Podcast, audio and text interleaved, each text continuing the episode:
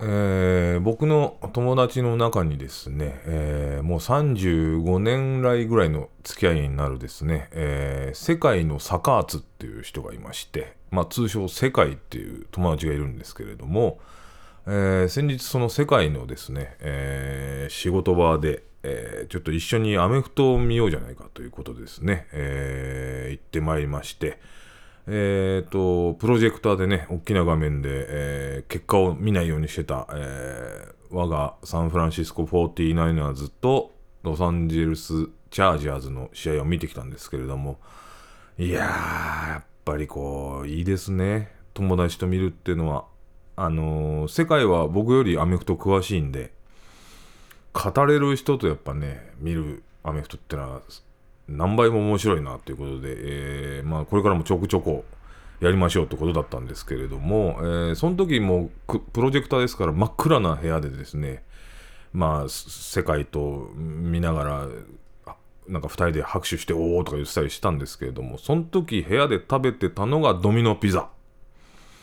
もうね、ドミノピザさんは、あの、このポッドキャストの収録の時にはもう必ずと言っていいほど食べてるんですけれども、ついにプライベートでもドミノピザ食べ始めたということで、もうそろそろドミノピザさんにスポンサードをお願いしてもいいぐらいピザ、ドミノピザ食べておりますので、えーいつでもお待ちしておりますんでよろしくお願いします。では、えー今週も行ってまいりましょう。TMC Supported by ドミノピザ。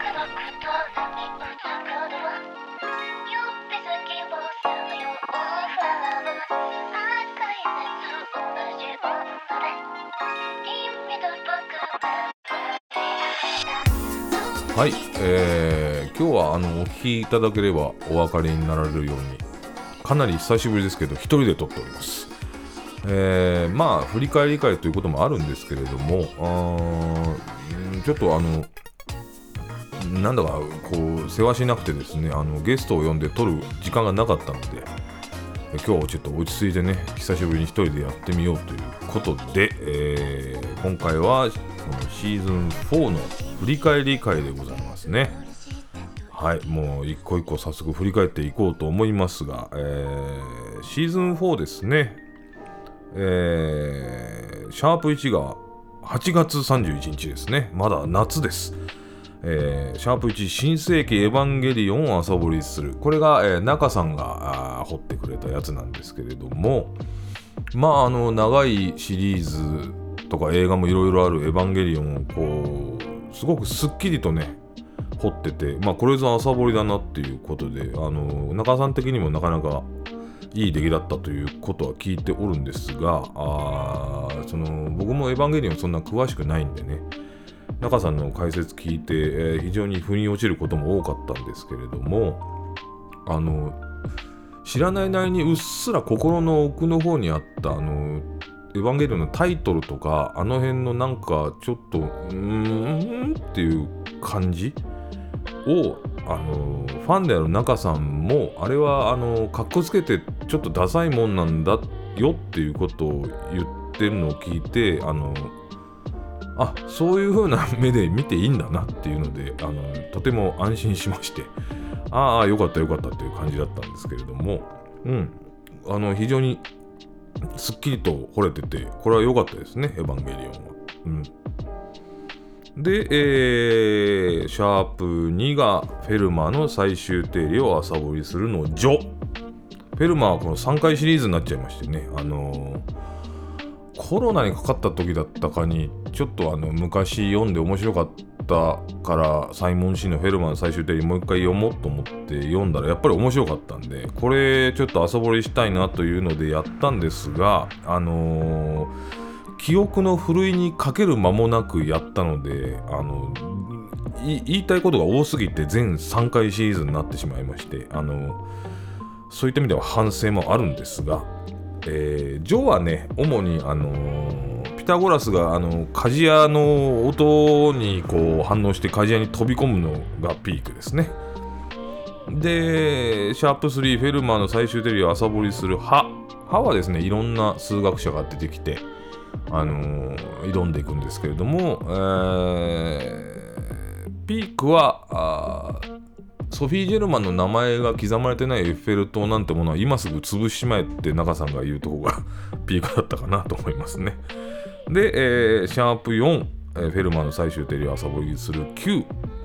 これがですね、まあ、一応完結編で、これはまあエバリスト・ガロアですね。ガロアの話をしたかったっていうのがありまして、でね、あのー、アンドリュー・ワイルズ、えー、そのまんまワイルズが最後解くとことかがね、ちょっとくちゃっとして、こう、すっきりうまくできなかったなって反省はあるんですけれども、まあ、全3回のシリーズ、えー、分かりにくいとこもあったと思いますが、あやれてよかったなと。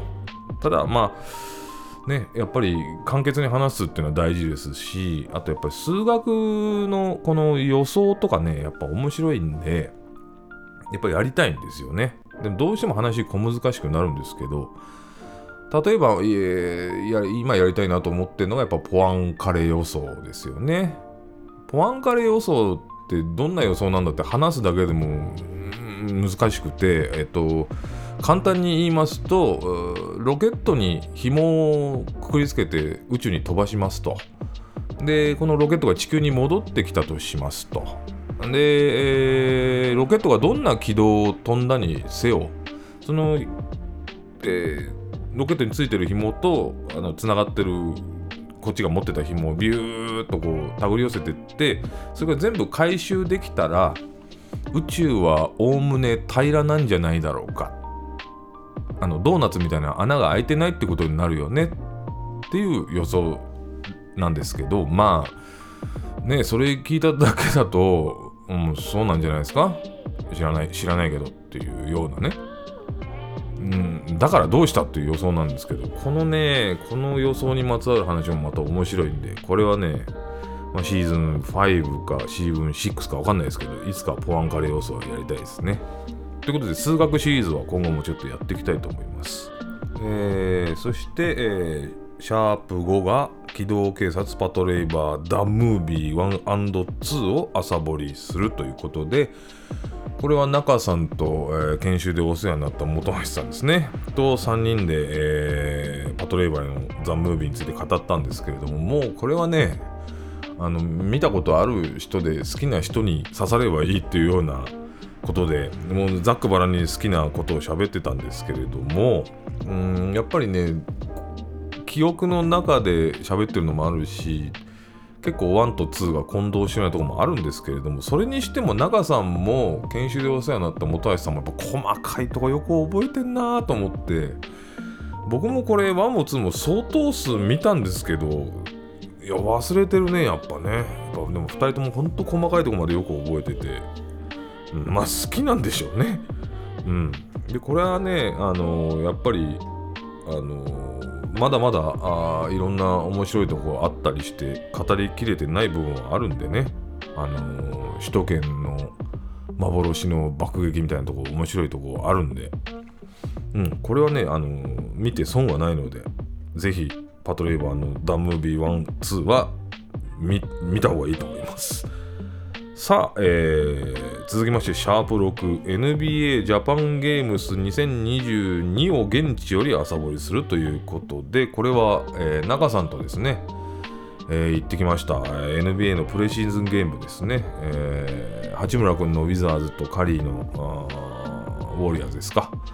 これ見てきましてね、うん。あの、これ、良かったです。あの、生カリーを見れたのはすごいなと思って。すごいいい体験だったんですけれども、あの、見終わった後かな、中さんがやっぱりね、ちょっとこう、一過言あると。で、あの、あれは、あの、楽天さんが主催だったんですね。今、NBA の放送とかも楽天が全部独占してるので、で、楽天さんって、こう、曲がりなりにも、こう、インターネットのショッピングで出てきたというか、それ本業なのに、あの当日僕らが行って結構早めに行ってじゃあまあねあのタオル買ね応援するのにタオルこう広げて応援したりするんでタオルぐらい買うかっていうんでまあ早めに行ってグッズショップ行ったんですけれどもあの何でしょう。ウォーリアーズ側のタオルのが一切ないしそ売り切れなのか置いてねえのか分かんないんだけど売ってんの八村君のユニフォームとなんかつまらんアメニティグッズとか文具だけで外のグッズですね。であれ？って言ってああなるほど。あの中に入ればねその券を買って入った人ならいろいろ買えるんだろうっていうことで会場の中のグッズ売り場に行きましたらやっぱりゴールデンセートのタオルとか全部売り切れですみたいになってて。いやそれ品切れにするってどういうことなの？っていうんで結構 ねあのフラストレーションがたまりましてそそこだってあればあるほど売れるのになんかすぐ売り切れるんですよ。それはなんかちょっとどうなのかなと思いながら。だからあのー、ねカリーと八村君を連れてきたことには最大の賛辞を送りますがその辺のなんだろうな、えー、やり慣れてない感はすごいありましたね。それはもうあの見終わった後浦和の焼き鳥屋で随分中さんはあの管を巻いておりましたけれどもでも何にしろカリー君と八村君見れたんですごい楽しい、えー、思い出となっておりますって思い出の話してもしょうがないですけど、えー、という回ですね。で次がシャープ7え、モノマネで80年代映画を振り返ろうの回で、えー、これはあ僕がモノマネで80年代映画を振り返るはずだったんですけれども、えー、終わってみたらただただ昔の映画のセリフこんなのあったねっていう 回になりましてもうモノマネかどうかも怪しいっていう回になっちゃいましたけれどもこれねやっぱねガチでやろうとするとめちゃくちゃ準備に時間かかるんですよ。だって映画全部見なきゃいけないんですよ。で面白いセリフを拾ってきてしかもそのモノマネの練習をしなきゃいけないってことで。結構、うん、大変なんです。モノマネで80年代映画を振り返るのは。ただこれもうん。やっぱり 中さんとか細かいとこ覚えてんなっていう印象があって。ただこのモノマネで映画を振り返る回はちょっとリベンジちょっと一回もう一回したいですね。いずれ。あとそれとあのー、一つ訂正がございまして、えー、映画「プレデター」より、えー、マック軍曹が木の上で歌うわけのわからん歌っていうものまねがあったんですけれどもあれ あの後実はプレデター見直しましたら、えー、全然違って、えっと、もうプレデターをね、結構追い詰めて、もうめちゃくちゃ追っかけてる時ですね、もうマック軍曹が単独でもう見つけたっつって追っかけてる時に、あの山の中駆けずり回って、もう暑いっていうんで、この軍服のベストみたいなのをこう、あぜって脱ぎながら、かわいい、あのことあったって言ってました。で、歌詞もね、多分ちょっと絶妙に違うと思いますけど、えそこは訂正でございます。失礼いたしました。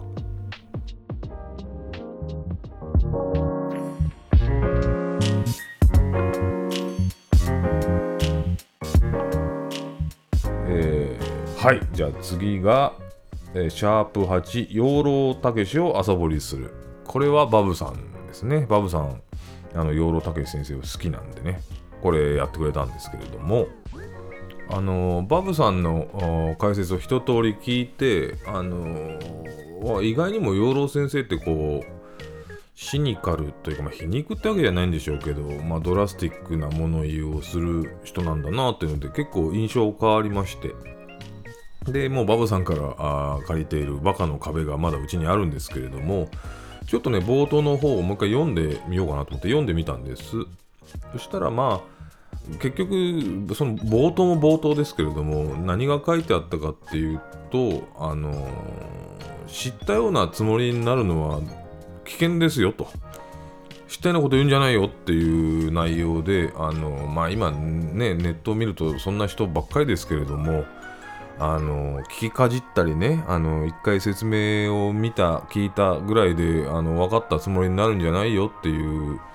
あのこのポッドキャストの喉元にこう刃を突きつけるような内容だったんであのそっと本を閉じてもう一回戻したんですけれども、うん、結構あのバカの壁ね思ったより哲学書とかに近いんだなっていう感じですね。だから内容この会話文で簡単に読めるんだけど内容結構難しいっていうのは確かにあるなっていう感じでうん。あのー、ぜひね、えーえー、読破すべく頑張ってみたいと思いますさあ、えー、次がシャープ09で OJ シンプソン事件を朝掘りするですね。これは、えーまあ、未解決事件シリーズっていうか、まあ、解決、まあ、してはいるんでしょうけど、まあ、久しぶりの事件シリーズということで、あの、OJ シンプソンって何かあったなってどんな事件だったっけっていうようなね、あの僕と同じ年齢ぐらいの人がいたら聞いてもらえれば大体概要はわかるというような回になっているんですけれどもそのなんだろうなアメリカと日本の違いというかあ不思議な感覚を日本人としては持つようなあお話であのこれやっぱり本編でも言いましたけれどもあのアメフト選手とかでもね飲酒運転で速度超過とかで捕まったりあと薬物ね、あの使用して捕まって刑務所入ったりみたいなことあるんですけれども意外とそういう人たちってこうなんでしょう、えー、その保釈金を払ったとかねあと刑務所で刑期を終えたって出てきたらもう一回やっぱりチャンスが与えられてテレビのコメンテーターやってたり、うん、あとコーチに返り咲いたりすることもあるみたいでやっぱこう日本と違うなーっていうところでそれってあのー飲酒でスピード違反とかね薬物とかって別にこう人にそんなに迷惑かけてないじゃないですか。まあ多少かけてますけど例えばそれで